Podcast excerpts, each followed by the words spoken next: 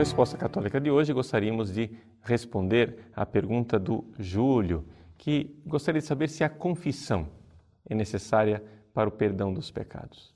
O Júlio se encontrou com um amigo que falou que, na opinião dele, somente o arrependimento bastaria para que Deus perdoasse os pecados e que não seria necessário que a pessoa fizesse a confissão sacramental.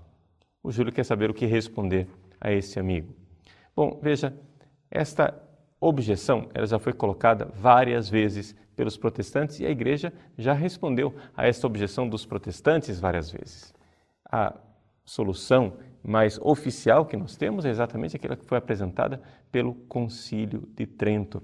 Eu vou ler para você aqui o Concílio de Trento durante o pontificado do Papa Paulo III, na sexta sessão, ele fez um decreto sobre a justificação. Nesse decreto sobre a justificação, que está lá no Denzinger, no número 1542, se diz o seguinte: que Nosso Senhor instituiu a penitência como um segundo caminho de salvação, de remissão dos pecados, quando ele, soprando sobre os apóstolos, disse: Recebei o Espírito Santo. Aqueles a quem perdoardes os pecados lhes serão perdoados, e aqueles a quem os retiverdes lhes serão retidos. João 20, 22. Exatamente esta frase do Evangelho de São João nos diz claramente aquilo que é a intenção de nosso Senhor.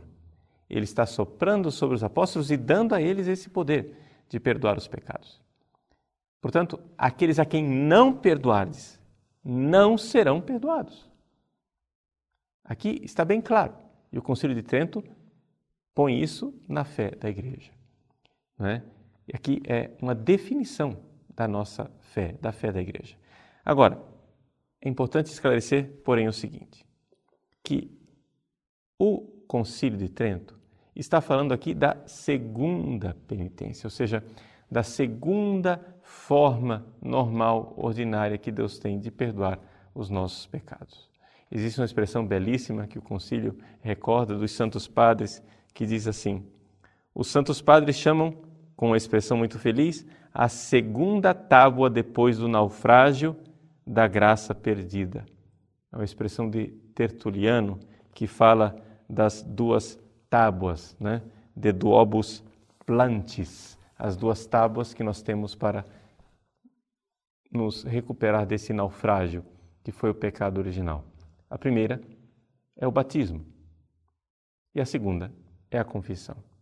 Santo Ambrósio, que é citado no catecismo também, numa expressão bastante bonita, se você quiser conferir no catecismo no número 1429, ele diz assim: que o perdão dos pecados ele pode ser concedido pela água e pelas lágrimas.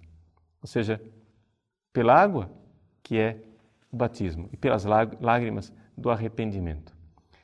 Então, nós vemos aqui que essas lágrimas do arrependimento é que são verdadeiramente o chão, a raiz sólida sobre a qual se baseia o sacramento da penitência.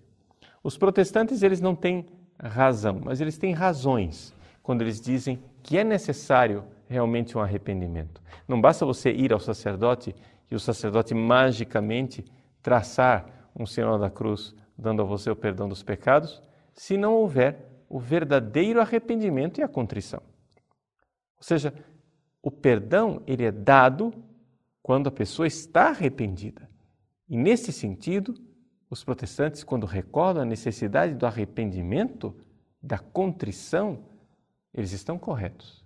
Mas eles não estão corretos quando eles dizem que basta isso para perdoar os pecados. É necessário que nós estejamos nessa sintonia com o caminho de Deus, que é o caminho sacramental para nós.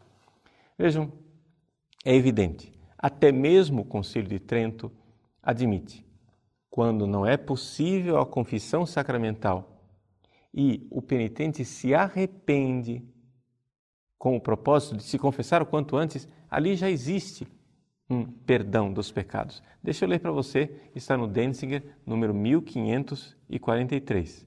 Ele diz assim: Mas também na confissão sacramental dos mesmos, ao menos no desejo de fazê-lo a seu tempo e na absolvição do sacerdote. Então veja só, o perdão dos pecados também é dado aí. Não é? é preciso, portanto, ensinar que a penitência do cristão depois da queda é de natureza muito diferente da penitência batismal e consiste não só em cessar de pecar e em detestar os pecados, ou seja, num coração contrito e humilhado, que seria aquilo que os protestantes dizem e a igreja concorda perfeitamente. Mas não é somente isso. É também na confissão sacramental dos mesmos pecados, ao menos no desejo de fazê-la a seu tempo.